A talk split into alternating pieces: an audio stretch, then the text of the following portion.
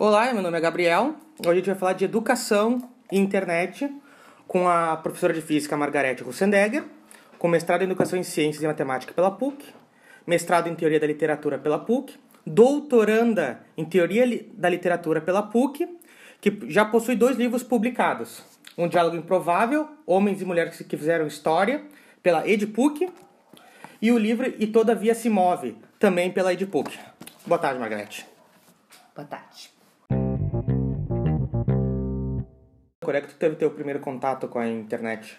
Provavelmente Me- dito. É, o primeiro contato real, assim, de precisar usar a internet foi quando eu fiz o meu primeiro mestrado, mestrado em educação, 2002-2004.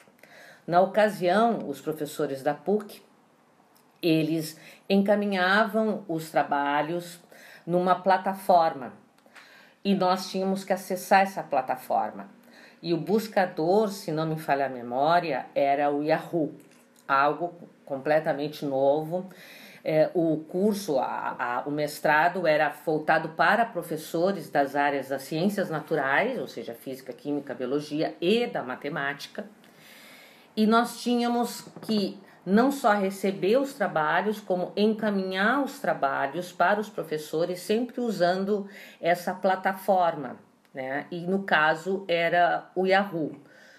Agora a PUC usa uma outra plataforma, mas na época 2002, 2004 era o que se tinha. Tu chegou a utilizar a ferramenta internet na, nas, nas tuas aulas de física? Bom, eu tentei, né? Levei meus alunos algumas vezes para o laboratório com atividades programadas, estruturadas, não os levei assim de forma aleatória, em que eles tinham que passar por uma série de tarefas, mas eram turmas de 30 alunos.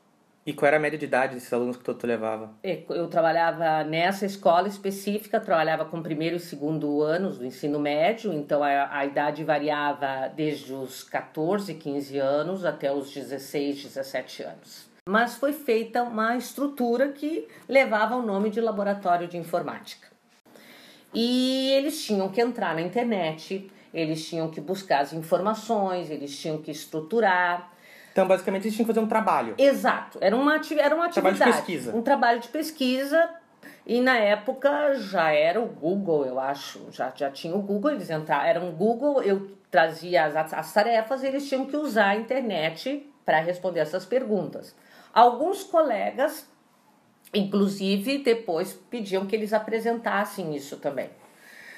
No meu caso, ficou eu confesso que não deu muito certo, porque eu passava mais tempo, uh, como é que eu vou dizer, controlando para que eles entra fizessem o trabalho e não entrassem em outras. Ficar jogando, ficar, ficar jogando, ou coisas tinha, do gênero. Nem tinha Facebook na época. É, nem tinha Facebook, nada do que realmente eles faziam o trabalho. Eu não senti que esse momento no laboratório de informática era um momento produtivo. Não agregava era um momento, não agregava, ao contrário, dispersava porque tudo aquilo que eu queria que eles pesquisassem de forma autônoma na internet, eu tinha que retomar integralmente em sala de aula.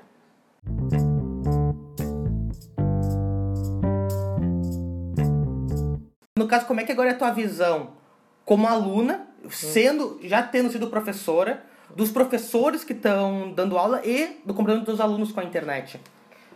Quando eu retornei em 2015, ah, já tinha. Tá, não, 2014. 2014 eu comecei o meu segundo mestrado, era outro universo. Outro universo, porque uh, já havia a questão do, de uma internet, já havia o Facebook, já havia o, o WhatsApp, eu acho que já estava começando. Uh, os alunos todos, todos os meus colegas, não estou falando dos professores agora, todos os meus colegas, alunos de pós-graduação, com o celular em cima da mesa. Uh, e os professores, o que, que eu via? Uh, nenhum professor da pós-graduação, pelo menos em letras, em sala de aula utiliza com frequência a internet. Alguns sequer sabem uh, fazer um PowerPoint. O PowerPoint. Eles chamam de PowerPoint escrever no Word e projetar o Word no quadro. Para eles, isso é um PowerPoint. Mas a PUC tem uma, uma ferramenta que é o Moodle, né? já na graduação, onde os professores colocam atividades, os alunos respondem por ali, enfim. E aí, mas nem todos os professores usam o Moodle também. Alguns professores, os mais antigos, ainda têm muitas dificuldades. Tem, preferem ainda que tu tenha um livro físico. preferem, preferem colocar o material no xerox, no xerox, no xerox né? e o aluno vá lá e faça o xerox. E existe um, e professores que disponibilizam o livro, o texto, para escanear. Então, se escaneia e é aí enviado e colocado na nuvem. Eu tenho, sou aficionada pelo e-book. Então, eu, os livros eletrônicos são. Eu prefiro o livro eletrônico ao livro em papel. Hoje eu prefiro o livro eletrônico ao livro em papel. o que é uma né? espécie de choque para os meus colegas mais jovens. Então, como eu disponibilizo, eu tenho, eu tenho um Kindle e tenho um iPad. Então, os textos que os professores escaneiam, ou o que eu encontro na internet, eu baixo para o iPad e eu leio direto no iPad. Mas, por incrível que pareça, a maioria dos meus colegas muito mais jovens que eu, mesmo quando o professor eh, digitaliza o, o livro e, portanto, esse livro pode ser lido no computador, ou num Kindle, ou no iPad, ou no próprio celular. Eles preferem imprimir o texto. E quando eu digo texto, não é um texto de meia dúzia de páginas. Muitos, mas muitos mesmo, 80%, vamos colocar um percentual, 80% imprime o livro meus colegas mais jovens, mais jovens que eu, não conseguem fazer isso. Então, é, é um paradoxo que eu não consigo entender. Eu queria agradecer pelo teu tempo, por essa conversa que a gente teve e obrigado por todos vocês que ouviram. Meu nome é Gabriel. Tchau, tchau. Obrigada.